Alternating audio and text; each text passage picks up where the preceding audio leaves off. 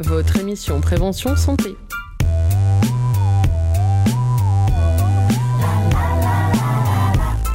Et bonjour et bienvenue sur Radio Pulsar, il est 17h et vous écoutez À ta santé, l'émission d'une heure de vulgarisation scientifique.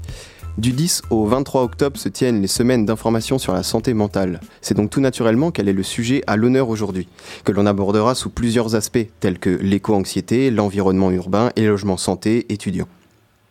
Et afin de mieux détailler ces sujets, nous serons accompagnés de professionnels que l'on va vous présenter tout au long de l'émission. Rentrons directement dans la première partie consacrée à l'éco-anxiété, un terme qui parle peut-être pour certains mais qui reste vague pour d'autres. Heureusement, Morgane est là pour nous éclaircir sur le sujet. Pénurie, famine, incendie, catastrophes naturelles. Voilà ce qu'on voit quand on allume la télévision. Des événements effrayants et préoccupants. C'est pourquoi la question de l'éco-anxiété revient très souvent. Mais qu'est-ce que c'est? C'est une enseignante chercheuse canadienne, Véronique Lapège, qui l'utilise pour la première fois en 1997 pour représenter un sentiment de mal-être face au besoin de se rendre responsable de la crise écologique. C'est donc un mélange d'émotions provoqué par un sentiment de fatalité au vu des changements climatiques drastiques. Sécheresse, canicule, tempête sont monnaie courante dans nos vies, ce qui ne fait qu'augmenter notre inquiétude face à l'avenir. Est-ce que nous voulons vraiment que nos enfants grandissent dans un monde où l'avenir est incertain? C'est exactement ce que représente l'éco-anxiété. Cette forme d'angoisse est surtout présente chez les personnes entre 20 à 30 ans. Les études portées sur les jeunes adultes venant de 10 pays différents montrent que 84% sont inquiets face au changement climatique et plus de 50% sont en colère ou se sentent coupables et impuissants. Ce n'est pas une maladie mentale, mais c'est une forme d'anxiété qui peut être plus ou moins sévère. Les travaux menés par, à Sciences Po à Grenoble montrent que les éco-anxieux représentent une partie de la population qui est jeune, urbaine et éduquée. Cette forme d'anxiété peut toucher tout le monde parce qu'aujourd'hui il est impossible de vivre sereinement dans un monde si abîmé. Dès l'enfance, on apprend aux enfants à trier, ne pas gaspiller l'eau ou la nourriture, que ce soit à la maison ou à l'école, et encore j'en passe. Ce conditionnement ne mène qu'à une écrasante finalité de la chose. Les conditions climatiques ne font qu'empirer. En France, un sondage montre que 67% des Français se déclarent victimes d'éco-anxiété. Son apparition fait généralement suite à des événements plus ou moins graves. On peut prendre comme exemple la canicule de cet été, dont les conséquences sont dramatiques. On a vu l'amplification des phénomènes météo parfois meurtriers, les incendies ravageurs. Et depuis le début de l'année, les catastrophes naturelles coûtent plus de 70 milliards d'euros dans le monde. Cette déprime climatique engendre de nombreuses questions. Est-ce que j'ai vraiment envie de grandir dans un monde qui est déjà détruit? Est-ce que je veux avoir des enfants sachant qu'ils grandiront dans des conditions aberrantes? Ce sont ces questions que se posent la plupart des gens, vous comme moi, et qui provoquent aussi leur inquiétude. On ne souhaite à personne une vie où la sécheresse détruit toute la nourriture, où on meurt de faim à cause de ça. Il n'y a qu'à regarder les films au cinéma si nous n'avons pas assez d'imagination. Toutes ces, histoires choquent que l'on ne pense pas réelles avant qu'elles n'apparaissent aux informations. Se projeter dans le futur se complique quand on ne sait pas si un avenir normal est possible. Est-ce que ça sert à quelque chose de faire des études De penser au long terme quand on sait que peut-être dans 10 ans la planète ne sera plus habitable? Les événements écologiques de plus en plus violents nous mettent face à une impuissance et une anxiété qui n'est comprise que depuis peu, mais de mieux en mieux pris en compte. L'éco-anxiété est considérée comme un stress pré-traumatique qui se manifeste par de la tristesse, de l'anxiété, de l'insomnie, de l'anorexie ou encore la dépression. Cela ne fait que nous enfoncer dans des scénarios catastrophes de fin du monde, ne laissant entrevoir qu'un monde bien sombre nous attend. Pour lutter contre cela, le seul moyen est de faire une rétrospection sur nous-mêmes afin de prendre du recul, de trouver un équilibre entre nos préoccupations et ce qu'on peut faire. On ne peut pas résoudre le problème du changement climatique. Mais on peut agir, ne pas rester inactif, inactif et s'engager dans des actions qui auront de l'importance. Dans tous les cas, ce n'est pas un état irréversible, mais il nécessite un travail sur soi et une prise de conscience sur notre capacité à agir ou non. Il faut regarder la vie au jour le jour, parce qu'on ne sait pas dans quel état sera notre planète demain, même si elle sera sûrement dans un sale état.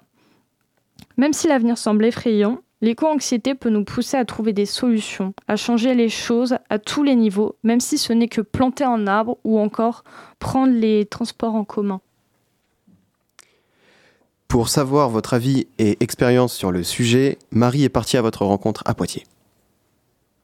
Éco-anxiété. Moi, j'ai pas, euh, j'ai d'autres anxiétés en ce moment euh, que ça. Mais euh, oui, après, on est forcément tous concernés, et voilà, mais pas de là être angoissé personnellement en tout cas. Bah, bien évidemment, ça stresse tout le monde, je pense. Mais moi, ce qui me stresse beaucoup, c'est de me dire que d'avoir des enfants dans ce monde. Moi, personnellement, je veux pas d'enfants dans, dans un monde pareil, quoi. Je pense avec euh, la génération qui arrive, euh, en soi, je pense qu'on est capable de faire changer ça, donc je suis pas très anxieuse par rapport à ça. Euh, souvent, mais euh, en fait, c'est surtout comparé à maintenant. Si on regarde, par exemple, je sais pas, dans 20 ans, si on n'arrive même pas à bah, trouver de l'eau potable, c'est anxiogène, c'est de l'anxiété Alors, ça me préoccupe pas dans la vie de tous les jours, mais c'est vrai que quand on y réfléchit posément, c'est un peu inquiétant. Ouais, enfin genre si, mais non, tu vois, enfin genre euh, il y a les études et après le reste. Donc, mais oui, mais non. Oui, j'avoue une fois j'ai pleuré dans mon lit à cause de ça. Franchement, c'est horrible comme truc. Je me suis dit la planète va être tellement mal, genre c'est trop stressant. Ouais, je pense aux gens en Inde et tout vraiment. Euh, au Pakistan là. Ça me, fait de la peine. je te jure, ça m'angoisse de ouf en vrai. Des fois j'y pense et je me dis c'est trop grave. Des fois j'y pense et je me dis les enfants. Je me dis enfin on n'est pas sûr de notre futur du coup. Euh, Puis pourquoi faire euh, Guy il va grandir à 10 ans on va lui dire bah il y a plus d'eau tu bois pas. Donc euh, c'est mort en fait. Non, en vrai ouais. Et bonjour, docteur Lévi Chavagna. Vous êtes psychiatre au CH Laborie et vous avez généreusement accepté de répondre à nos interrogations. Bonjour. Donc sur la thématique d'aujourd'hui, euh, qui est euh, l'éco-anxiété, enfin l'une des thématiques. Donc déjà, en première question, comment se manifeste l'éco-anxiété sur le, sur le comportement des gens? Alors, euh, tout d'abord, l'éco-anxiété n'est pas une maladie, hein, donc c'est très important de le spécifier. Hein. C'est une prise de conscience généralisée de tous les événements du, monde, du monde actuel, hein, qui sont euh, qui sont des événements qui peuvent inquiéter, comme tous les témoignages viennent de, le dire. Hein. donc ça peut provoquer des ruminations, des insomnies, euh, euh, des troubles des émotions.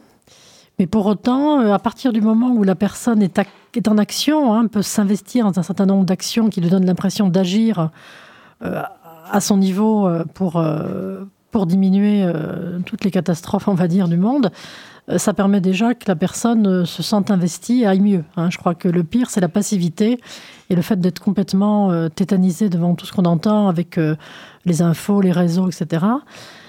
donc ça, je crois que c'est quelque chose d'important. ensuite, après, c'est vrai que les générations d'avant disaient, oh là là, pour nos enfants, ça va être compliqué. Tandis que maintenant, c'est les personnes elles-mêmes, les jeunes hein, de 15, 15, 20, 25 ans, qui sont vraiment dedans et euh, ça, peut, ça pourrait les, on va dire, les, tétaniser, c'est-à-dire les empêcher d'agir. Et... Mais ça n'est pas une maladie. Hein. je crois qu'il faut vraiment le, dire quand même. Hein. D'accord. Euh, donc cette anxiété peut se transformer en, carrément une, peur finalement.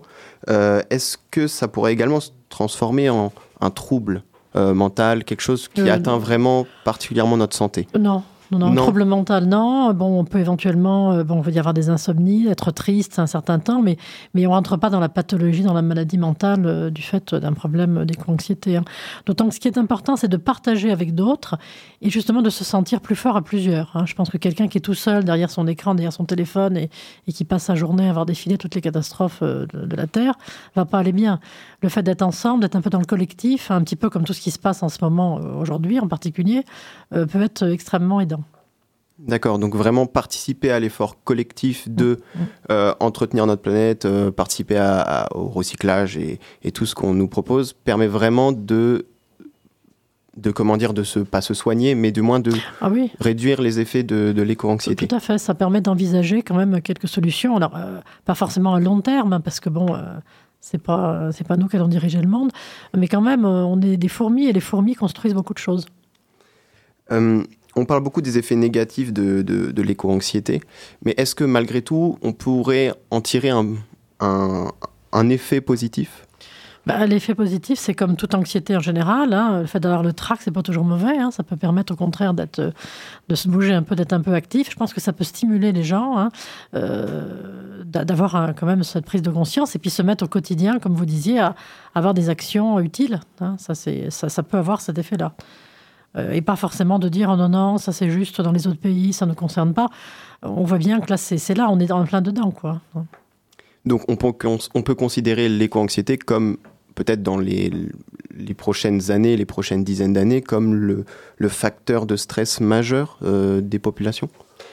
Bah, alors ça dépend, il ne faut pas être aussi, aussi, aussi catégorique parce qu'on a les populations occidentales, on a les populations dans des pays un peu plus défavorisés où là, euh, c'est juste de manger hein, qui compte pour eux. Donc euh, c'est vrai que l'éco-anxiété n'a pas la même emprise que, que, chez nous. Hein. Mais bon, euh, effectivement, ils sont, tout, le monde entier est concerné. ça peut prendre des proportions à terme importantes si, si rien ne se passe. Et les conséquences au quotidien sur, le, sur les personnes qui sont vraiment euh, très marquées par l'éco-anxiété, est-ce que ça peut être euh, euh, proche de peut-être une dépression ou peut-être du, du, un, une peur d'agir, de faire certaines choses peut-être je ne pense pas qu'on puisse arriver jusqu'à là. Hein. Je répète, l'éco-anxiété n'est pas, pas un trouble grave. Hein. Euh, c'est, pas vraiment. Par contre, c'est vrai qu'il y a des personnes qui déjà étaient peut-être un peu fragiles, euh, qui vivent et qui sont complètement euh, obsédées et envahies avec trop d'informations. Le fait de passer son temps en permanence sur les infos, par exemple, sur les réseaux et tout, en cherchant tout, ça peut pas être bon. Hein. Donc c'est pour ça qu'il faut pouvoir des fois un peu partager avec d'autres, se détacher, se dire voilà, maintenant, bah, nous à notre niveau, voilà ce qu'on va essayer de faire dans le quartier ou entre nous, etc. D'accord, donc vraiment l'effort collectif, ne pas se trop essayer de, de se focaliser sur la chose et donc euh, mm. euh, réussir finalement à faire la part des choses tout en... On prend l'exemple de Greta Thunberg, hein, qui le vendredi, bah, le vendredi, les jeunes, ils allaient euh, manifester, etc. C'était leur manière à eux d'agir et ça a pris une dimension très importante quand même dans, dans le monde. Et ça, c'était important. Je vous remercie. Nous nous retrouverons donc tout à l'heure pour répondre à d'autres thématiques. Et tout de suite, nous écoutons le titre L'allée des séquoias de Pomme, sorti en 2020.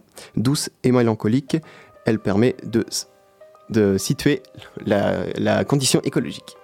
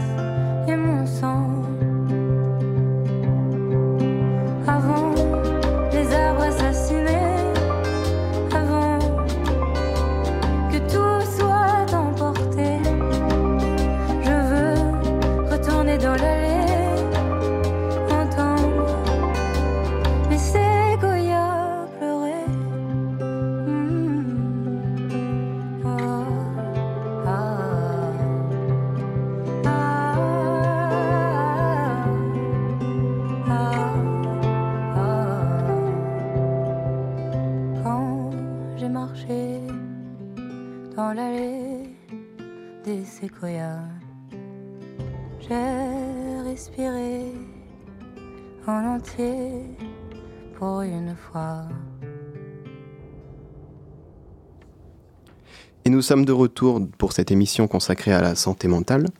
Il est l'heure de parler de la santé sur Poitiers avec Marine et son invitée Véronique Boudot. Bonjour à tous. Aujourd'hui, sur le thème de la santé mentale, nous allons parler de l'aménagement de l'environnement dans l'espace public. Et pour cela, je suis en compagnie de Véronique Bounot. Bonjour. Bonjour. Vous êtes coordinatrice du CLSM, le Conseil local de santé mentale, et responsable du pôle santé du CCAS, le Centre communal d'action sociale à Poitiers. Euh, je commence avec une question assez globale. Est-ce que vous pourriez euh, nous euh, expliquer brièvement quel est le lien entre santé mentale et environnement? Donc effectivement, on vient d'en parler hein, de ce lien. Alors il est, il est plus large que les thématiques qu'on vient d'aborder, puisque le santé mentale, santé environnement, c'est aussi comment notre environnement proche, y compris l'environnement social, familial, l'environnement bâti, notre logement, etc., comment tout ça, ça influe sur notre santé et sur notre santé mentale. Donc le, le quartier où l'on vit a aussi une influence sur la manière dont on peut se, sentir, les relations qu'on a aussi. Donc c'est intégrer toutes ces dimensions de l'environnement. Donc à la fois l'environnement euh, lointain, comme on vient de, de, Enfin lointain, en tout cas pas, palpable au quotidien, mais tout ce qui se passe au niveau écologique, et en même temps l'environnement proche et, notre quotidien ont une influence importante sur notre euh, santé mentale. Véronique Bounot, vous êtes coordinatrice du CLSM, comme je viens de le dire. Est-ce que vous pouvez nous expliquer ce qu'est le Conseil local de santé mentale? Alors le Conseil local de santé mentale, c'est une instance partenariale, euh, notamment qui, les membres fondateurs sont l'hôpital euh, la la ville, le CCS et l'UNAFAM, qui est une association de proches euh, de, personnes qui vivent avec des troubles psychiatriques. L'objectif du, Conseil local de santé mentale, c'est de, faire en sorte que les personnes qui vivent avec des troubles psychiques soient mieux intégrées et mieux incluses dans tous les domaines de la vie quotidienne donc euh, sur l'accès au logement, l'accès à la vie professionnelle, l'accès à la vie sociale. Et donc il y a un grand travail, un travail important sur la lutte contre la stigmatisation, puisque ce sont des troubles qui sont euh, pour certains fortement stigmatisés, et c'est ça qui vient empêcher euh, l'insertion, l'inclusion voilà, dans, dans, le droit commun, dans la vie ordinaire. Et alors comment est-ce qu'il fonctionne? C'est des réunions pour mettre en place des projets, c'est ça? Tout à fait. On a une, euh, à peu près 60-70 partenaires sur, euh, sur Poitiers qui, sont, euh, qui viennent de, secteurs très variés. Donc autant des personnes qui sont elles-mêmes concernées par un trouble psychiatrique, des, des professionnels, des soignants, les professionnels du, logement social, les structures d'accompagnement social, médico-social. Donc on, se réunit par thématique et on essaye de travailler ensemble, enfin on travaille ensemble sur de, de déjà bien connaître ce qu'il existe et comment on peut ensemble mutualiser nos forces pour pour proposer des projets, des actions sur différents, euh, les différents thèmes dont, j'ai parlé, donc avec euh, des réalisations très concrètes comme euh, tout ce qu'on peut faire dans le cadre de la lutte contre la stigmatisation. On a différents ateliers, des ciné-débats, des, des, cabarets santé mentale avec des comédiens, différents formats pour informer la population sur ces troubles psychiatriques. Et puis ensuite des réflexions plus, plus, plus profondes sur qu'est-ce qui peut manquer comme dispositif d'accompagnement à Poitiers, par exemple, pour, pour les personnes. Et alors, euh, le public à qui s'adresse le travail des CLSM, c'est les personnes souffrant de troubles psychologiques, euh, de maladies mentales. C'est euh, tous les troubles ou est-ce qu'il y a un certain niveau pour pouvoir être accompagné? Alors, le public, c'est en fait, c'est tout le monde. C'est, on est beaucoup sur de l'information. donc ça, ça concerne vraiment le grand public. Les, les, troubles psychiques, ça concerne finalement quand ça concerne beaucoup de monde, que ce soit les personnes qui sont concernées ou qui vont être concernées à un moment donné par un trouble psychique ou leur entourage, leur environnement, etc. Au final, ça, peut concerner beaucoup, beaucoup de monde. Euh, donc voilà, le public, c'est vraiment tout le monde. Après, quand on parle de difficultés d'inclusion euh, et de stigmatisation, on parle plutôt des troubles psychiatriques euh, les, plus, les plus sévères. Alors là, je me retournerai vers, euh, vers docteur euh, Lévy-Chavagna, mais on parle évidemment bah, de, schizophrénie, de, de, dépression sévère, de troubles bipolaires, voilà, des choses qui sont fortement stigmatisées et très très mal médiatisées. Et du coup, est-ce que ça fonctionne avec des euh, séances de, des audiences ouvertes où le public peut venir et participer?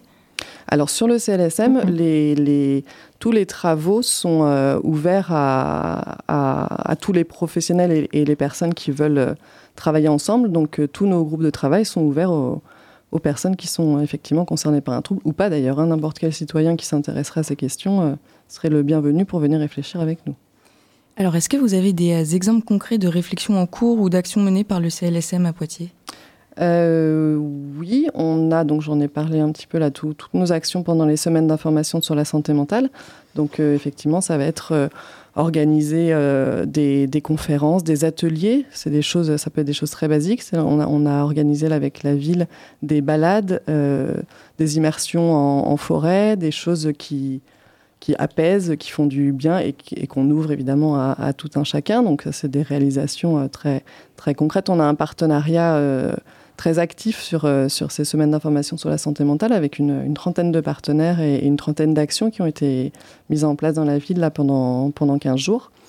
et ensuite, on a des, voilà, des réflexions plus sur la, une durée plus, plus longue qui, qui, vont plutôt concerner les pratiques professionnelles, avec euh, par exemple la possibilité d'immersion professionnelle pour mieux comprendre comment travaillent les différents, les différents secteurs, puisque on a aussi beaucoup ça dans, l'accompagnement des, troubles psychiatriques. il, il, peut y avoir beaucoup d'intervenants qui sont pas de, même culture professionnelle et qui peuvent aussi avoir euh, des difficultés à, à s'articuler. Donc c'est aussi travailler sur les pratiques professionnelles. Euh, on a parlé d'éco-anxiété euh, tout à l'heure. Est-ce que l'écologie s'intègre dans les actions du CLSM alors l'écologie en tant que telle, euh, c'est pas comme ça qu'on nomme les choses, mais je pense que ça revient aussi à ça. On travaille la thématique santé-environnement. donc j'ai une collègue qui, travaille sur ces sujets-là, et ça va passer par la, proposition d'ateliers, de, par exemple, de confection de cosmétiques ou de produits d'entretien euh, euh, sains et écologiques. Ça va passer par de la formation aussi des professionnels, par du changement de pratique aussi dans la collectivité. Donc, on va travailler avec les marchés, par exemple, pour que euh, les crèches ou les écoles soient, soient, utilisent des produits plus sains et plus écologiques. Donc là, on est, on est bien sur des, des, sujets d'écologie, mais plutôt à travers le prisme de, santé-environnement. Et ça va passer aussi par de la de la vigilance sur euh, justement tout ce qui est euh, trop anxiogène au niveau des messages aussi sur la, crise climatique et la crise écologique. On va être toujours en vigilance à, ne pas proposer d'actions qui responsabilisent trop les, individus et notamment les jeunes, parce qu'on sait que c'est aussi une, voilà, une problématique qui, peut concerner particulièrement les, jeunes. vous nous parlez d'ateliers mis en place, d'actions en général. Euh, ça me fait penser à la Villa Santé à Poitiers. Euh, est-ce que vous travaillez avec eux euh, en partenariat? Oui, oui, oui. La, Villa Santé est vraiment un de nos partenaires de proximité sur toute la thématique santé-environnement, oui. Mm. Est-ce qu'on peut dire que le travail du CLSM s'inscrit en quelque sorte dans un parcours de soins en tant qu'acte de prévention? Alors le CLSM, il va s'adresser à une population plutôt qu'à un individu. Donc on n'est pas sur une approche individuelle, on est plutôt sur une approche comment tous ensemble on peut faire en sorte que l'environnement au sens large soit plus favorable. Donc euh, ça s'inscrit dans de, dans de la prévention euh, globale, on va dire, mais voilà, on ne s'adresse pas à, directement à des, à des personnes euh, pour proposer quelque chose. Merci beaucoup Véronique Bounot d'avoir répondu à toutes mes questions. Euh, pour plus de renseignements sur les actions du Conseil local de santé mentale, je vous invite à aller sur le site du, sur le site du Centre national de ressources et d'appui au CLSM. Merci. Nous savons que le logement est un déterminant de santé. C'est Eugénie et son invité qui nous en parlent. Alors, pour prendre soin de sa santé et en particulier mentale, on peut aussi agir sur son logement. Bien vivre chez soi et profiter d'un logement sain est probablement l'une des clés pour rester en bonne santé. Pour réfléchir sur cette thématique, nous accueillons Sophie Goujon. Bonjour Sophie Goujon. Bonjour Eugénie. Vous êtes chargée de mission communication pour le groupe Arcade Vive. Le groupe Arcade Vive est le quatrième acteur sur le marché du logement social et s'engage à garantir un habitat économiquement accessible et encourageant la mixité sociale. Parmi tous les engagements du groupe Vive, on retrouve le concept de logement santé. D'où est venue l'idée de ce concept de logement santé? Alors, le logement santé, en fait, il est né euh, avec l'alliance entre le groupe Vive et le groupe Arcade. Euh, le groupe Vive, juste un petit rappel, c'est le premier acteur mutualiste de santé et de protection sociale en France. Et donc, euh, il a trois métiers, le métier de l'assurance, le métier de soins et d'accompagnement et le métier du logement le groupe euh, Vive et Arcade Vive ont réuni leur expertise euh, justement parce qu'ils sont convaincus que le logement est un facteur clé de la santé pour tous et à tous les âges. Et est né le concept de logement santé. Euh, de manière plus concrète, en fait, au groupe Arcade Vive, en fait, on a une conviction très forte, c'est que le logement et la santé sont indissociables. je m'explique, on n'a pas réinventé tout réinventé, c'est-à-dire qu'on a, quand on reprend la définition de l'OMS, la santé c'est un état complet de bien-être physique, mental et social. Et ça ne consiste pas seulement euh, en une absence de maladie ou d'infirmité, c'est vraiment un état global de bien-être. Euh, et donc, pour répondre à cette conviction, nous avons conçu un programme d'engagement logement santé qui vise à garantir euh, à l'ensemble des habitants qui vivent dans nos logements et à tous les moments de la vie un habitat qui agisse de manière positive sur leur santé. Et du coup, en quoi consiste exactement le logement santé et quel public peut être euh, visé par ce genre de logement? Alors, le logement santé, euh, concrètement, ce sont des logements neufs que l'on va construire et qui vont répondre à un référentiel de 40 engagements, dont 10 engagements obligatoires. Ces engagements, ils sont répartis en trois piliers. Premier pilier, c'est le favoriser la santé par le bâti. Donc là, vous retrouverez toutes les notions et toutes les thématiques autour du bâtiment, euh, de la technique, qualité de l'air, le choix des matériaux, etc. Deuxième pilier, on a tout ce qui est service pour faciliter le quotidien de tout le monde. Et là, à titre d'exemple, ça signifie quoi? Ça veut dire que à tous nos locataires ou euh, enfin à tous nos locataires, pardon, on propose par exemple un service de téléconseil santé 24 heures sur 24, 7 jours sur 7. Donc voilà, tout, une, palette de services à trait à la santé. Et puis un troisième pilier qui est créer du lien entre les habitants. Parce que voilà, quand on, est, on est bien chez soi, quand euh, on s'entend bien avec ses voisins, quand on est bien dans son quartier ou dans sa résidence. Et donc voilà, c'est un ensemble d'engagements.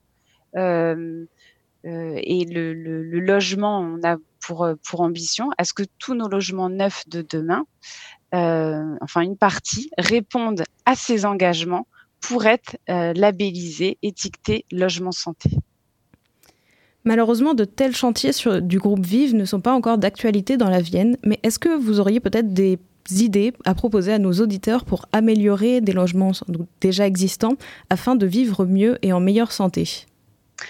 Euh, alors, c'est vrai que les, les, les logements neuf, euh, ce, le logement. Alors, pour, pour rappel, c'est que le label logement santé a été créé récemment. Hein, il date de l'été dernier. Donc, on commence à labelliser en fait les premiers programmes neufs là depuis cet été. Euh, donc, ils verront le jour euh, d'ici un voire euh, deux ans au, plus tard. Sur les logements existants. Euh, la qualité de l'air est très importante. Donc, ce sont des choses, hein, j'ai envie de dire que tout le monde pense savoir, mais typiquement la qualité de l'air, ça veut dire quoi? Ça veut dire aérer euh, son logement tous les jours, ça veut dire ne pas boucher les grilles d'aération parce que voilà, on se dit qu'il fait un petit peu froid et que on va boucher sa grille d'aération pour éviter les courants d'air. Ce sont des petits gestes euh, du quotidien dans l'aération et à permettre la ventilation du logement pour pouvoir euh, améliorer la qualité de l'air. Et puis après, ce sont quand vous, vous, avez un logement et que, par exemple, vous, euh, achetez euh, ou vous prenez du mobilier et que vous le montez, il faut savoir que le mobilier, une table, une chaise, quand vous la déballez de son emballage, ça, euh, ça comment ça il y a une un solvant qui s'évacue donc là typiquement il faut laisser euh, son mobilier s'aérer j'ai envie de dire pendant une durée de 24 heures dans une autre pièce avant de pouvoir vraiment vivre euh, les portes fermées avec euh, avec son mobilier. Donc c'est le mobilier, c'est les plantes, euh, c'est des petits gestes du quotidien euh, qui permettent de pouvoir euh, avoir une meilleure qualité de l'air euh, et de pouvoir bien vivre dans son logement. Oui, c'est sûr. Effectivement, juste des petits gestes finalement peuvent nous aider à vivre un petit peu mieux. Et du coup, est-ce que le groupe Arcade Vive s'engage aussi, comme on parlait d'éco-anxiété tout à l'heure, sur les questions, enfin construire peut-être de façon plus propre, plus verte? Alors, dans, les engagements, c'est ce que je disais, les engagements du logement santé, vous avez un pilier d'engagement qui est en faveur de la du, bâti. Euh, donc euh, là, ce sont les matériaux. Donc c'est à nous, promoteurs immobiliers, de pouvoir construire en choisissant les, matériaux les plus favorables à la santé. Mais il y a surtout cette palette de services. Vous, parliez hein, de, précédemment de toute la partie anxiété et, autres charges mentales. on propose typiquement un service, mais là c'est un service qui est disponible aussi bien auprès de nos locataires qui vivent dans du logement ancien et bientôt dans les logements neufs, euh, un service qui, euh, qui permet justement d'avoir, euh, en cas de, de, de soucis et d'anxiété, d'avoir un, un, psychologue en ligne et de pouvoir le joindre à tout moment. C'est un service qui s'appelle Écoute Santé et qui est proposé notamment par le groupe Vive. et voilà, c'est, vous, vous, avez accès gratuitement à des experts de santé euh, pour pouvoir euh, parler, être accompagné, être si besoin redirigé vers des acteurs euh, locaux de proximité pour avoir un contact physique. Et c'est voilà, c'est un service qui est pris en charge par le groupe Arcadif pour ses locataires. Merci. Et du coup, comme, le, comme vous le disiez tout à l'heure, le label Logement Santé est encore assez jeune. Est-ce que le groupe a finalement des ambitions pour demain de faire mieux, de continuer? L'ambition du groupe Arcade Vive demain, c'est de pouvoir proposer au moins 50% de ces logements individuels et collectifs euh, du logement labellisé logement santé. Donc oui, on a euh, pour, euh, pour souhait parce que voilà, cette conviction de dire que quand vous avez le logement, il est phare en fait dans votre dans la place de la société et dans l'intégration de la société. Donc on sait que être bien dans son logement, euh, ça vous permet aussi d'être bien à l'extérieur, d'être bien dans votre vie active ou dans les études. Euh, c'est quelque chose qui est central en fait euh, dans, notre société. Et donc c'est pour ça qu'on a une vraie préoccupation, mais elle date pas d'aujourd'hui. Enfin, elle date pas de. elle n'est pas toute récente cette préoccupation. Le logement social, on a voilà des préoccupations d'accompagnement de nos habitants au quotidien. et j'ai envie de dire, ça va de soi de prôner le logement santé parce que euh, tout ce que l'on fait aujourd'hui, on, ne se réinvente pas. C'est quelque chose qui fait partie de notre ADN, d'accompagner nos habitants à être bien dans leur logement.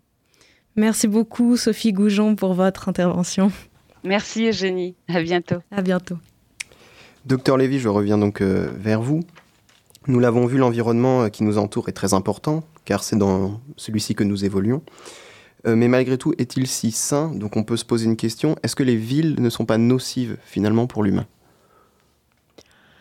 Alors là, c'est une question qui, qui pourrait prendre des heures de discussion. Euh, je crois qu'il faut un petit peu relativiser hein. dans ce qui a été dit précédemment. Euh, on, insiste sur, sur le logement, l'importance du logement, de la qualité de celui-ci. Moi, je dirais c'est l'importance déjà d'en avoir un. Hein. Je crois d'avoir un toit sur la tête, c'est déjà en soi une, liberté, une sécurité. Et, encore, nombre de personnes, et en particulier dans les villes, hein, sont quand même sans domicile, sont quand même en précarité. Euh, bon, là, ça, je crois que c'est vraiment important à dire. Il y a des dispositifs hein, en France et dans la Vienne en particulier qui permettent, comme un chez-soi d'abord, à des personnes avec des maladies chroniques de pouvoir bénéficier de logements. Donc là, déjà, euh, c'est plus facile dans les villes d'arriver parfois à trouver des logements. Euh, alors après, c'est vrai que la ville, les grandes villes, la pollution, l'anonymat, enfin tout un tas de, de, biais, on va dire, négatifs de la ville. En même temps, euh, en contrepartie, il y a aussi le fait qu'on peut être plus entouré dans les villes. On a quand même euh, plus de, structuration, d'aide, etc., que dans les enfin, des campagnes. Donc voilà, il y a un petit peu les, deux quand même qui, comptent. Hein. Considérez-vous les espaces verts floraux comme vraiment vital au, bien-être des habitants des villes?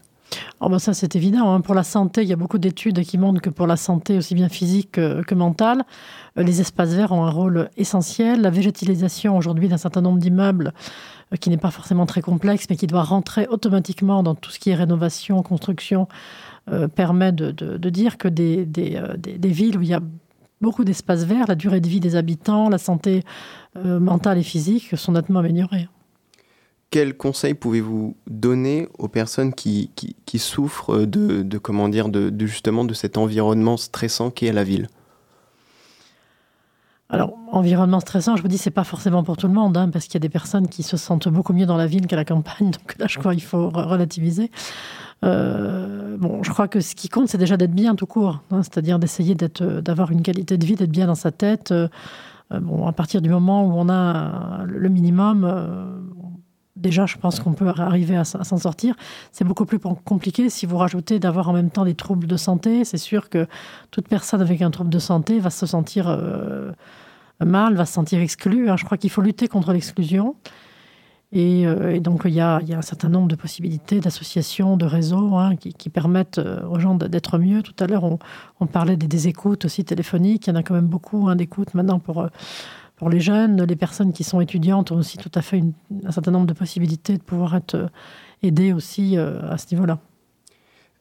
Est-ce que l'accès également aux loisirs ou aux commodités telles que le, les, transports, tout, ce qui peut être mis en place par la ville est-ce que on a remarqué une amélioration ou du moins euh, une absence d'impact psychologique euh, sur les personnes qui justement ont accès à ce genre de, de, ville très moderne, on peut dire bah, tout ce qui est autour de la mobilité, voire pour certaines personnes, pour les jeunes, la gratuité. Hein. Il y a des, villes qui mettent la gratuité complète hein, des transports en commun, euh, ce qui facilite quand même beaucoup le fait déjà de ne pas prendre sa voiture, par exemple, ou des véhicules de ce type-là. Euh, et ça, ça, permet aux gens d'être euh, d'être beaucoup plus en, capacité d'aller euh, dans différents endroits et de ne pas se retrouver complètement coincé, on va dire, par des questions financières aussi, hein, puisque bon par définition, bon, si on se base un peu sur les jeunes, bon, ils ont en général pas tellement de, moyens financiers. Quoi. Très bien, je vous remercie. La dernière thématique est celle de la condition étudiante que nous traiterons dans quelques minutes. Mais avant, L'Enfer mis en musique par Stromae, sorti en janvier 2022. Je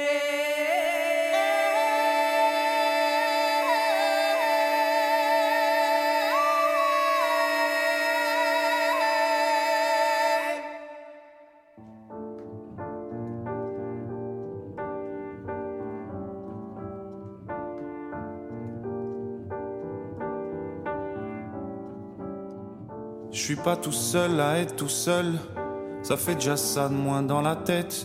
Et si je comptais combien on est? Beaucoup, tout ce à quoi j'ai déjà pensé, dire que plein d'autres y ont déjà pensé, mais malgré tout, je me sens tout seul. Du coup, j'ai parfois eu des pensées suicidaires j'en suis peu fier. On croit parfois que c'est la seule manière de les faire taire. Ces pensées qui nous font vivre un enfer. Ces pensées qui me font vivre un enfer.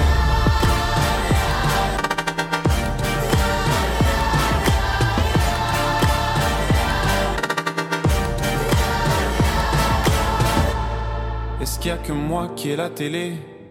Et la chaîne culpabilité. Mais faut bien changer les idées. Pas trop quand même, sinon ça repart vite dans la tête. Et c'est trop tard pour que ça s'arrête. C'est là que j'aimerais tout oublier.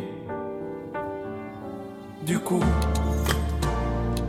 j'ai parfois eu des pensées suicidaires et j'en suis peu fier. On croit parfois que c'est la seule manière de les faire taire. Ces pensées qui me font vivre un enfer. Ces pensées qui me font vivre un enfer.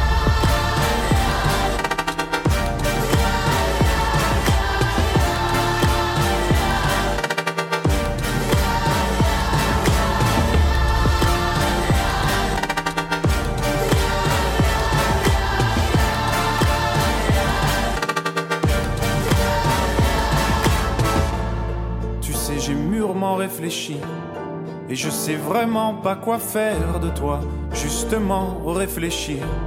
C'est bien le problème avec toi. Tu sais, j'ai mûrement réfléchi. Et je sais vraiment pas quoi faire de toi, justement réfléchir. C'est bien le problème avec toi.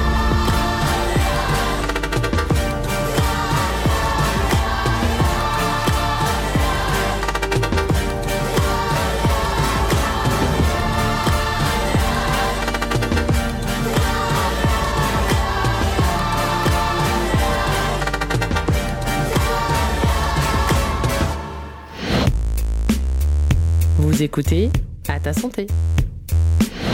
Et de retour dans notre émission dédiée à la santé mentale. Euh, nous sommes donc euh, sur le point de parler de la situation étudiante. Dans un premier temps, nous parlerons du CRUS qui met à disposition des appartements réservés aux étudiants sur une durée d'un an et renouvelable. C'est Chloé qui est partie à leur rencontre. Bonjour Claire Momont, vous êtes responsable du service social du CRUS de Poitiers. Merci de nous recevoir aujourd'hui afin de nous parler de l'implication du CRUS auprès des étudiants lors des différents confinements. Bonjour, merci de m'avoir invité. La période de la crise sanitaire a été une période difficile pour tous ceux qui se sont retrouvés confinés. Comment, selon vous, ces périodes de confinement ont-elles affecté la santé mentale des étudiants logeant en résidence Crous. Oui, oui, ça a été des périodes tout à fait particulières euh, pour tout le monde, mais pour les étudiants en particulier. Ça a transformé le rapport à l'enseignement et beaucoup d'entre eux se sont retrouvés face à des cours euh, qui sont organisés très vite. Et il faut saluer le travail des, enseignants par rapport à ça, mais qui se sont organisés en distanciel et qui ont amené un grand nombre d'étudiants à être finalement dans un logement souvent petit et confrontés du coup à un face-à-face -à, son ordinateur dans une forme de huis clos face à soi-même, mais se fermement sur soi et sur le seul motif d'étude a, été extrêmement difficile à vivre pour certains d'entre eux, j'allais dire pour beaucoup d'entre eux, avec euh, finalement un temps dédié aux études qui a été très important et avec euh, voilà des décrochages. On a observé des décrochages de la souffrance morale euh, de l'anxiété. Donc un, sentiment de perdre un temps précieux, puisqu'on dit souvent que les jeunes années sont hyper précieuses et, qu'on y vit les meilleurs moments de sa vie, et ben ces jeunes-là, ils ont été confrontés à un temps particulier, à un temps où ils espéraient vivre les meilleures années de leur vie. Vraiment. Donc il y a eu un temps tout à fait particulier des étudiants dans un renfermement face aux études et avec très peu d'interactions. Or, on sait que les interactions, tant d'échanges informels, sont des sources aussi d'étayage des apprentissages. Et donc, ils se sont retrouvés euh, dans un quant à soi face à l'ordinateur et avec quelquefois des supports informatiques pas au top et qu'on générait beaucoup d'anxiété. C'est-à-dire quand vous avez un ordinateur qui marche pas bien, alors que vous devez passer votre épreuve d'examen ou de certification en distanciel, ça génère une anxiété décuplée. Donc voilà, beaucoup beaucoup d'anxiété, de de d'angoisse, de, qu'est-ce que ça va être ma vie demain, c'est quoi mon rapport aux études et euh, un décrochage très très important qui a aussi généré de l'anxiété. Afin d'aider les étudiants confinés en résidence universitaire, le CRUS a mis en place des aménagements. Est-ce que des demandes de la part des étudiants sont à l'origine de ces aménagements? Alors c'est euh, d'abord, euh, une, je dois souligner, une extrême mobilisation des équipes de l'hébergement euh, du CRUS de Poitiers, mais ça a été valable sur l'ensemble du territoire national. Et les collègues de restauration sont venus en renfort des collègues de l'hébergement pour démultiplier la désinfection des poignées de porte, des espaces collectifs, etc., etc., essayer de limiter au maximum les risques de contamination virale. Elles ont aussi proposé toute une modalité euh, de, fonctionnement pour que les étudiants qui doivent être confinés pour des raisons médicales euh, de contamination puissent avoir un portage de repas. Donc du coup, petite parenthèse et, salutations aux collègues de la restauration qui ont vraiment fait un boulot très important et aussi de solidarité avec les collègues de l'hébergement. Et puis rapidement, une fois qu'on a mis ça en place, on s'est dit qu'est-ce qu'on fait dans les liens aux étudiants, puisque ça, ça a été l'occasion de fermer tout ce qui était, ce qu'on avait l'habitude de gérer comme vie collective. Je pense euh, bah voilà, aux salles de travail partagées, au baby-foot, euh, et donc, il y a eu cette dynamique euh, convergente à la fois de demandes d'étudiants qui voulaient rechercher du lien en interpellant nos équipes d'hébergement, et puis des collègues de l'hébergement qui ont dit ben, on ne peut pas laisser seuls les étudiants dans leur chambre face à eux-mêmes et face à leurs quatre murs. Il y a eu ce souhait de pouvoir intervenir. Donc, ça s'est fait, on va dire, en co-construction entre les étudiants et puis les équipes de l'hébergement qui ont fait remonter euh, les, besoins et les constats euh, qu'il fallait faire quelque chose. Donc oui, dans, les actions aussi qui ont été menées, qui préexistaient mais qui ont été renforcées au moment du confinement, il existait déjà avant euh, des permanences d'écoute euh, psychologique au sein des cités et résidences universitaires. Le confinement a modifié l'organisation de ces permanences puisque du coup les entretiens sont passés en entretiens dématérialisés et distanciels, bien sûr, mais ça a continué et ça c'était des consultations qui ont, été ouvertes à tous les étudiants logés par le CRUS. Euh, évidemment, le coût de ces consultations était gratuite et prise en charge sur, euh, sur les fonds euh, du CRUS. Et on a continué après ce confinement, mais on a une permanence pour les étudiants logés qui peuvent consulter un psychologue ou une psychologue en distanciel 24 heures sur 24, 7 jours sur 7.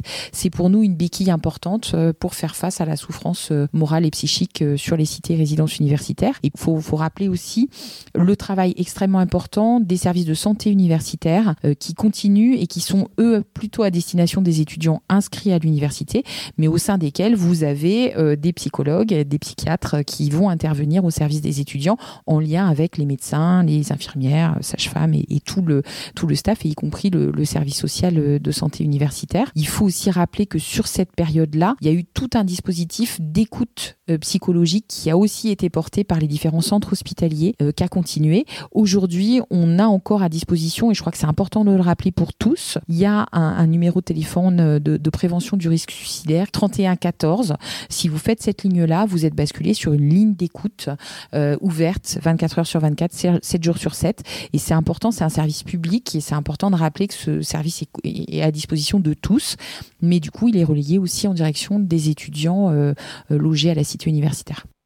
Et du coup, sur le plan structurel, quels ont été les aménagements réalisés par le Crous de Poitiers? Alors, euh, il y a eu plein de propositions assez dynamiques en fait. C'est parti vraiment dans plein de moments différents. Il y a eu une action très forte qui a été le porte-à-porte, c'est-à-dire sur tout le temps des confinements, il y a eu des équipes de d'étudiants vacataires et de salariés du Crous qui se sont mobilisés pour contacter au moins une fois par semaine les étudiants logés en cité universitaire. Donc les contacts se faisaient soit directement en toquant à la porte et en disant bonjour, on venait prendre de vos nouvelles, comment vous allez, est-ce que vous avez besoin de quelque chose, etc. etc. ou par mail, ou euh, par le, les Facebook, on a des, sites Facebook par résidence et cité universitaire. Et en fait, du coup, nous, au niveau du service social, on a eu un reporting extrêmement précis qui était amené à nous signaler des inquiétudes mentionnées par les étudiants. Donc ça pouvait être des inquiétudes économiques. Il faut se rappeler que beaucoup d'étudiants ont perdu leur job étudiant à l'occasion du premier confinement et que ça les a mis dans une situation de détresse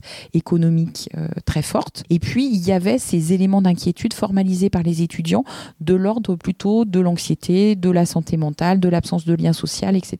Donc ça, c'est une des actions. Euh, je pense aussi à une action qui a été très intéressante euh, à observer sur ce temps-là. Et là, c'était notre collègue qui était chargé de la communication et de la culture euh, qui a mis ça en place, qui a animé un réseau social par Discord, qui a proposé sur la toile, sur Internet, tout un tas d'activités partagées à tous les résidents de tous les lieux, Poitiers, au Futuroscope, à Niort, à Angoulême, à, La Rochelle, euh, qui ont été des propositions très ludiques et qui se sont basées dans leur construction uniquement sur la demande des étudiants eux-mêmes, qui recréaient de façon informelle un réseau et un lien social. Et du coup, suite à la mise en place de ces divers aménagements, quel a été le retour des étudiants Alors les, retours, ils ont été euh, plutôt chouettes. On a eu beaucoup de messages euh, très très sympathiques euh, des étudiants qui nous disaient bah, merci de prendre de mes nouvelles. Il y a eu aussi des étudiants qui ont dit bah, ça va, moi je vais bien, il faut faut pas venir aussi souvent. J'ai mon réseau à côté, ça va bien. Et on a pu aussi ou su respecter ça quand c'était le souhait des étudiants. Il y a eu un petit livre qui s'est qui s'est appelé Covid 19 histoire d'étudiants confinés. Donc sur ce temps de confinement, il y a eu un travail d'écriture avec euh, euh, une, personne euh, chargée d'accompagner cette prise en main, ces mots portés sur le confinement, qui était Madame Riguelen, qui a, effectivement porté ces, histoires de vie d'étudiants confinés, qui ont été aussi l'occasion de prendre des photos avec eux et tout ça. Donc c'est aussi des choses qui ont été construites. Ben, par exemple, dans ces témoignages d'étudiants confinés, on s'aperçoit du développement d'une stratégie solidaire entre eux, de liens, de d'échanges et tout ça, de temps partagé autrement et de réapprendre à vivre ensemble. Et ça, ça a été des retours extrêmement positifs des étudiants, de dire bah finalement on a vécu un petit temps hors du temps. Et ça a été des temps où les étudiants ont été extrêmement euh, sympas en retour euh, positif sur les propositions et sur les, le côté un peu créatif de ces temps particuliers avec eux. Donc là, on a parlé surtout des aménagements réalisés au niveau de l'académie, mais qu'en est-il des aménagements réalisés par le CRUZ en France en général? Cette question du, d'aller vers l'étudiant confiné, c'est quelque chose qu'on a retrouvé avec euh, des outils et des modes opératoires très différents d'un CRUS à l'autre, mais globalement, l'ensemble des CRUS au niveau national ont constituer des outils du aller vers les étudiants. Donc cette dynamique du porte-à-porte et tout ça, c'est quelque chose qu'on a retrouvé dans beaucoup d'endroits. C'est vraiment l'envie de partager une expérience qui a été positive. C'est on partage des expériences qui marchent et on essaye de les dupliquer. Du coup, je vous remercie pour avoir répondu à mes questions justement et puis nous avoir un peu plus éclairé sur justement le travail du Crous pour les étudiants confinés, pour les aider leur santé mentale. Je vous remercie et je reste à votre disposition pour la suite. Afin d'avoir le point de vue d'un étudiant, Morgane a accepté de nous raconter son expérience. Est-ce que le fait d'être confiné en résidence Crous vous a affecté votre santé mentale? Et si oui, comment? Alors, euh, du coup, j'étais en résidence Crous euh, pour le deuxième confinement. Donc, j'étais confinée dans un 9 mètres carrés, euh, sans cuisine, donc avec cuisine collective. Donc, ça fait qu'on avait la chance de pouvoir partager entre guillemets nos repas dans, la, dans la cuisine collective, bien entendu avec les gestes barrières, en portant un masque, tout ça. Euh, mais on avait quand même un minimum euh, de, contact quand on réussissait à croiser quelqu'un qui était resté à la résidence, surtout, parce que peu de personnes sont restées. Euh, donc j'avais mes cours en distanciel et je sortais clairement pas du tout de ma chambre. C'est-à-dire que vraiment, je me levais le matin, j'étais toute la journée sur mon ordinateur pour les cours et le soir, je continuais de bosser parce que j'étais en médecine. donc après, concrètement, ça a vachement affecté mon anxiété. J'ai commencé à, faire beaucoup de, crises d'angoisse et à être extrêmement stressée. J'ai aussi un peu perdu la notion du temps euh, parce que euh, ben, euh, toujours on était enfermés et vu que j'étais en médecine, je bossais vraiment 24 heures sur 24. en fait, je voyais le jour se lever juste parce que je laissais ma fenêtre ouverte. après, j'ai vu l'impact, surtout quand on a repris les cours parce que dès que j'ai dû retourner en amphi ou même euh, passer le concours, tout ça, être entourée de vachement de monde, euh, j'ai commencé à avoir beaucoup de, crises d'angoisse, tout ça. Euh, et en fait, j'ai un peu perdu la capacité à être entourée de personnes autour de moi. Et aujourd'hui, j'ai toujours du mal à, être avec beaucoup de monde au, au même endroit. Durant le confinement, le CRUS a mis en place plusieurs aménagements. Qu'est-ce que tu en as pensé? Le CRUS a mis en place plusieurs euh, aménagements. Euh, d'abord, on a eu euh, le droit à un psychologue qui était à notre disposition, il me semble, un après-midi toutes les deux semaines. Du coup, concrètement, je l'ai jamais vu parce que pour prendre rendez-vous, c'était très galère et il n'y avait pas de place parce que vraiment un après-midi toutes les deux semaines sachant qu'on était tous enfermés, euh, il y avait beaucoup de monde qui voulait aller le voir. Donc euh, je sais que ça, ça avait été mis en place. Euh, on a eu le droit à un Discord aussi, ou par rapport aux cités, parce que vu qu'il y a plusieurs cités Crous, donc dedans on pouvait parler de tout et n'importe quoi, comme de films, faire des vocaux avec d'autres gens de la cité sans se voir physiquement. sachant que ça, c'était c'était une aide, mais ça restait toujours euh, sur Internet, donc euh, toujours passer nos, journées sur, euh, sur un écran. on a eu le droit à du porte-à-porte. je me souviens, il y avait surtout l'homme de ménage de mon étage, qui est toujours là aujourd'hui, qui venait de temps en temps frapper à notre porte pour nous demander si ça allait. Euh, qui venait parler un peu avec nous, en, respectant les distanciations sociales, mais qui venait un peu parler avec nous, même euh, de tout et de rien. Euh, ça, c'était d'une grande aide parce que vraiment, c'était l'une des rares personnes qu'on voyait en vrai. Donc, je me tourne vers vous, docteur Lévi Chavagna, par rapport à ce qu'on vient d'entendre, ce témoignage. selon vous, depuis le Covid a été très dur pour les étudiants, c'est évident, mais depuis que le monde, entre guillemets, a, réouvert euh, ses portes à la sociabilité. Est-ce que tous ces impacts psychologiques euh, ont diminué depuis? Alors, euh, tous les, témoignages qu'on entend l'ont bien prouvé. Hein. il y a eu un impact considérable sur la santé mentale des, des jeunes, lycéens et, étudiants. Et encore aujourd'hui, cet impact est majeur. Hein. C'est-à-dire qu'on en voit encore les conséquences. la situation ne s'est pas normalisée. Euh, tout ce qui est autour du mal-être, des tentatives de suicide euh, ont vraiment euh, été démultipliés dans cette, chez, tous ces jeunes-là. Et donc les services de, psychiatrie de l'adolescence sont complètement débordés. Donc on, est encore très très marqué. Et en effet, ce qui est complexe, c'est on ne revient pas comme avant. On ne revient jamais comme avant. Il y a avant et après le Covid. Et pour des personnes qui sont en train de se construire, qui sont en train d'avancer dans la vie, cet isolement a été terrible et, cette angoisse de mort quand même. Hein. Donc il faut quand même dire qu'à travers le Covid, c'était ça qui planait, puisqu'on savait absolument pas comment ce que c'était, ce que ça allait donner, etc. Et finalement, le fait de ressortir n'a pas été aussi immédiatement positif. Hein. Donc là, on est toujours aujourd'hui euh, dans une phase de reconstruction et globalement, euh, les jeunes ne vont pas très bien. La solitude étudiante est donc vraiment présente encore aujourd'hui. Euh, est-ce qu'on peut trouver des solutions? Est-ce qu'une colocation avec peut-être un ami ou quelque chose de ce genre peut aider à, à rompre petit à petit cette Alors, solitude c'est pas forcément la solitude hein, étudiante, hein, parce que finalement, bon, euh, après les jeunes maintenant se revoient, tout ça, etc. C'est plutôt, euh, et là je reviens un petit peu, on parlait de l'éco-anxiété, mais on pourrait parler du virus anxiété, c'est-à-dire que euh, le, côté sanitaire qui, qui, a surgi comme ça brutalement, qui, qui était un traumatisme, un tsunami réel hein, pour tout un chacun, l'a été encore plus pour les jeunes populations.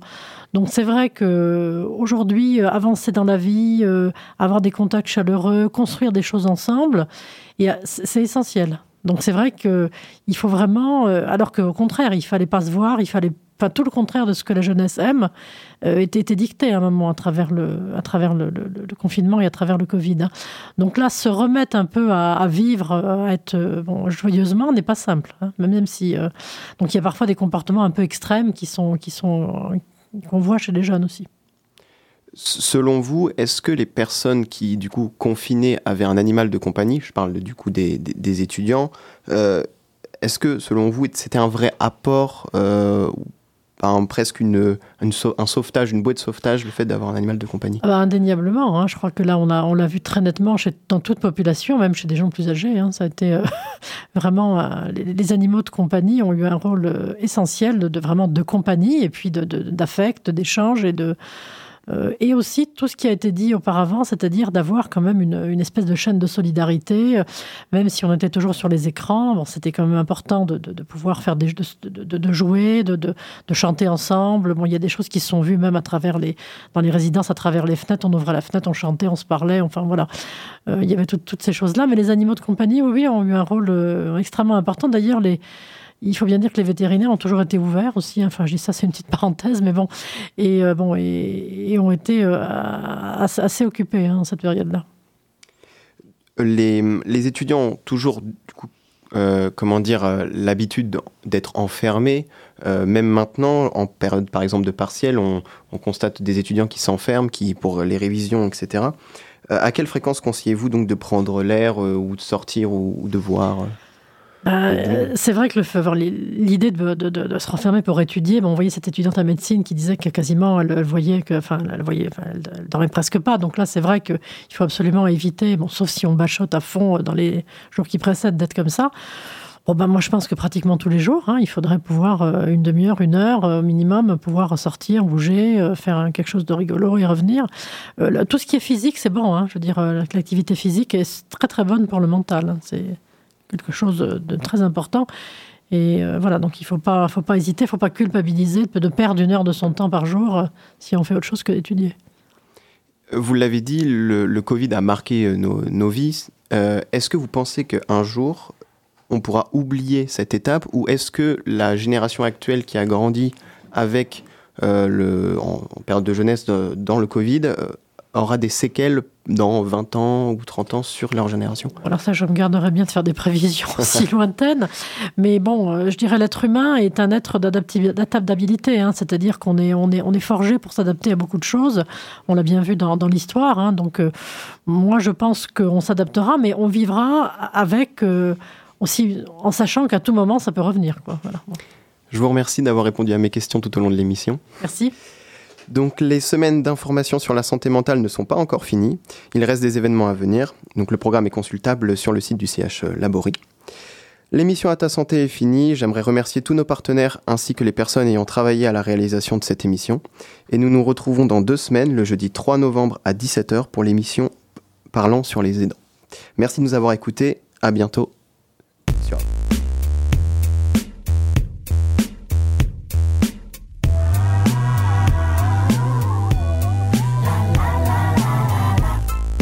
C'était À ta santé, votre émission prévention santé réalisée en partenariat avec l'ARS Nouvelle-Aquitaine, la CPAM de la Vienne, la MGEN de la Vienne et la MSA Poitou.